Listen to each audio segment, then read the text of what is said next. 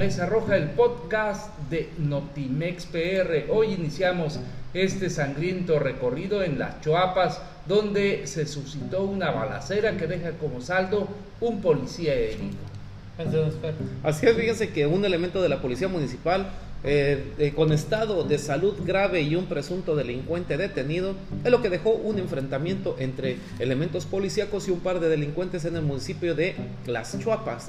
Los hechos se registraron alrededor de la medianoche cuando por lo menos dos sujetos intentaron darse a la fuga como objetos de valor y dinero que sustrajeron del interior del Hotel Roma en barrio Los Coquitos. El par de delincuentes fue sorprendido por elementos de la patrulla que realizaba un recorrido sobre la avenida 20 de noviembre iniciándose así la persecución, así como intercambiando disparos. Desafortunadamente, pues esto en las Chuapas, Veracruz.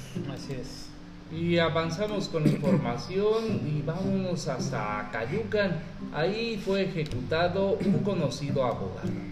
Así es, la noche del martes fue ejecutado el conocido licenciado Bernardo Ángeles Alanís, quien era muy popular en Acayucan. Este hecho se dio sobre las calles de Ruiz Flores, esquina corregidora del barrio Villalta, cuando el abogado se disponía a cenar sobre una mesa donde venden antojitos y el abogado Alanís había intentado, ya, ya lo habían intentado ejecutar en por lo menos dos ocasiones anteriores. Esta era la tercera donde corrió con mala suerte de perder la vida. Según los ciudadanos comentan que por lo menos recibió cuatro impactos de bala de dos sujetos que conducían una camioneta en la escena del crimen. Se observó pues, a su esposa y familiares quienes no daban crédito a lo sucedido. Estaba también rodeado por sus nietos que lo habían acompañado y que bueno, pues lamentablemente estos hechos de sangre siguen en la zona sur del estado. galopando la violencia en Veracruz, vámonos hasta eh, esta información. Ejecutan al exalcalde de Omealca.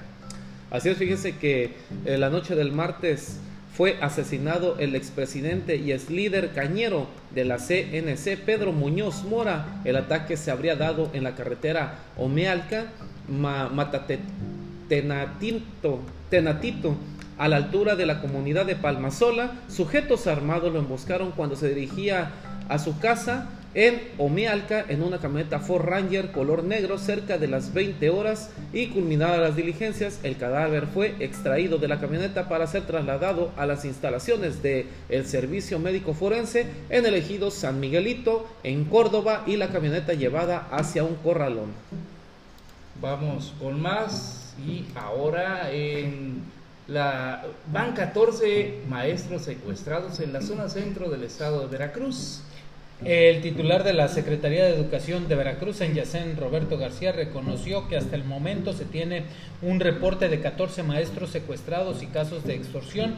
La mayoría de las veces dice que las familias piden a la Secretaría mantenerse al margen y dijo que este problema se da principalmente en los municipios de la zona centro del estado, las zonas altas montañas que son foco rojo como lo son Ciudad Mendoza, Atzopan, Aculcingo, Orizaba, Mariano Escobedo y que por lo regular no se presentan las denuncias y esto después de ser cuestionado por el secuestro de cuatro profesores del bachillerato de Mariano Escobedo, informó que fueron liberados el martes aproximadamente a las 3 de la madrugada y que los familiares pidieron discreción, que por lo tanto no se dio mayor información al respecto.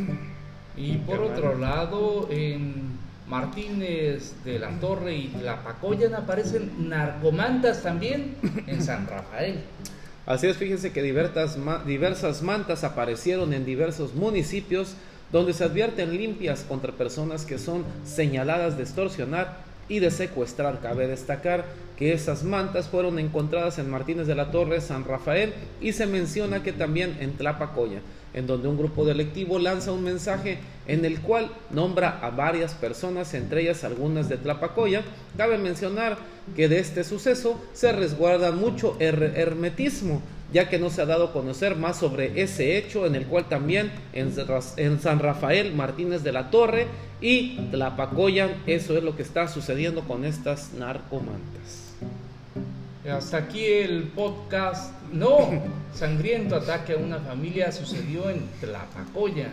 Así es, eh, bueno, la violencia no cesa en Veracruz y la mañana de este miércoles Sujetos desconocidos ingresaron a una vivienda ubicada en la calle Bravo en Tlapacoyan para agredir con arma blanca a los integrantes de una familia, resultando tres personas lesionadas, entre ellas una mujer de la tercera edad con heridas de gravedad. Los vecinos reportaron que escucharon fuertes gritos que salían de una de las viviendas.